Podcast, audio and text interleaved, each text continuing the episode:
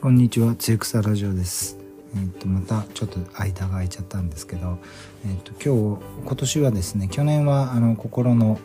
あの、連載を雑誌で、心についてずっとやってたんですけど、今年はちょっと風の、あの、風についての連載をね、あの、雑誌でやることになって、まあ、風のことをいろいろ勉強してるんですけど、やっぱり風ってのは本当、あの、えー西洋医学にはやっぱりなかなか何もできないっていう現状があるんですね。で一方の、えー漢方薬っていうのは風邪の薬が一番多いんじゃないかっていうぐらいあの風邪に対する処方がいろいろあります。で風邪もいろいろまあ最初の初期段階からあのだんだん、えーまあ理っていうんですけど、まあ、体の奥深くまで病意病意ですね病気の位置がどんどん体表面からあの中に入っていくに従ってあの風邪の治療が変わってきます。で今日もですね最近今年の風邪はどんな風邪かなというところでまああの去年の年末ぐらいからですね結構コロナインフルとかが結構流行っててまあインフルエンザですね今ね。でインフルエンザの今の特徴っていうのはあの咳とあと鼻ですね。後鼻漏あの鼻の後ろの方からあの鼻水が落ちてくるようなあのそういう風邪がすごく流行ってます。で副鼻腔炎っていうのはね、まあ、鼻の、えーいろんな穴があの奥にはたくさんあるんですけどそういうところで細菌が繁殖しちゃうと副鼻腔炎っていうのになって鼻がすごく詰まることが出てきます。そうするとですねあのまあ口呼吸しかできなくなってあのどんどん肺が弱っていくんですね。あの人間前も話したかもしれないですけど人間ってのはあの哺乳類の中で唯一口呼吸をする動物です。あの犬は口でベロを出してね口呼吸をする時がありますけどそれは体温調節のために仕方なくやってるところでまあ寝てる時に口開けてる犬とかね猫ってのはおそらくいない。まあ大体例外ってのはあるのであるかもしれないですけど基本的には人間だけが、うん、口呼吸をします。でそうするとやっぱりあのもともと口っていうのは食べ物のあの通り道なんですね。で鼻からの気気道っていうの肺に行くところっていうのはもともと発生学的には気道と食道は別になってたんですけどあのそこが一緒になることがあのだんだんできされあの自然淘汰の結果出てできてきたことによって、まあ、突然変異の結果ですね。そういうことができてきてあの人間はこうやって喋れるようになってきたわけです。だけどやっぱり依然としてあの人間の口っていうのはその空気に対する空気の侵入に対する免疫組織っていうのがあのほとんどないんですね、まあ、咽頭って喉のところのリンパ組織っていうのもだんだん小さい頃幼少期に感染を繰り返してなければだんだんあのなくなっていくものですしそれは空気というよりはどちらかというとあの食べ物の、えーリンパ組織だったわけですね。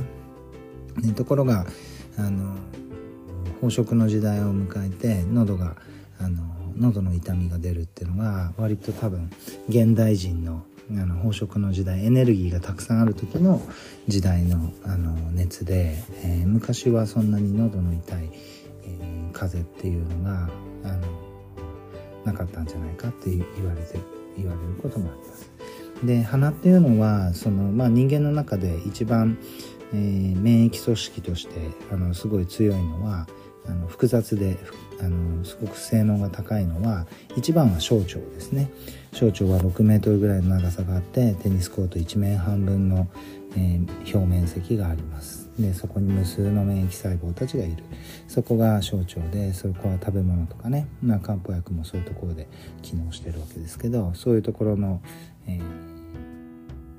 あの機能が高くなってる。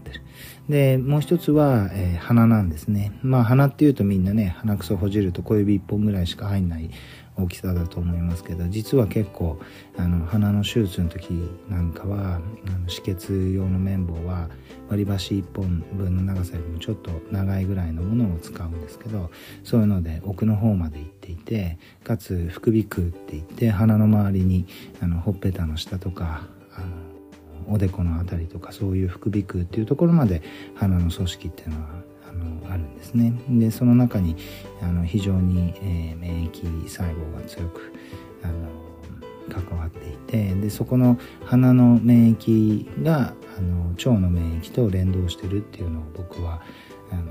大学の時にあの研究してました。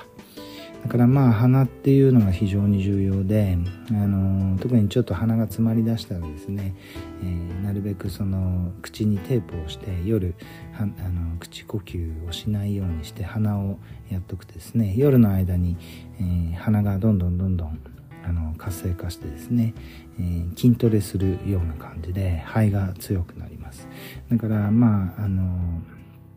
えー、その、えー、口テープとかをうまく使って鼻を活性化するといいんですね。でまあ今年の風邪っていうのはそこの部分にあの非常に副鼻腔炎っていう鼻詰まりが起きたり咳が長引くっていうことが結構、えー、続いてます。でそこのあの悪くする要因としては一番副鼻腔炎とか鼻づまりっていうのは乳製品が一番良くないですね。まあこれはもうほんと経験的にあのヨーグルトチーズ牛乳あたりですね。そういうのをこう結構積極的にとってると副鼻腔炎っていうのは結構起こりにくくなるのでまあ少なくともそういう症状が出た時はそういうのやめるといいですね。で今そういう中でまあそういう咳が非常に流行ってしまったので、まあ、西洋医学の先生たちもあの西洋薬が風邪にあんまり意味ないってことをみんな知るようになったのであの漢方薬がもう無数に使われてるんですね。であのそういう時そういうこともあってあの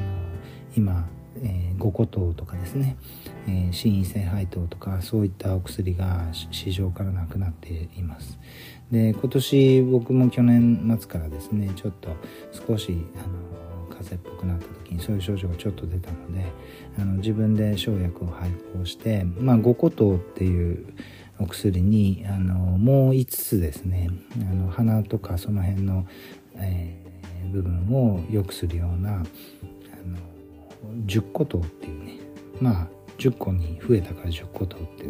名前つけたんですけどそういうものを作ってますのでまあそういうのをこうちょっと使って残った咳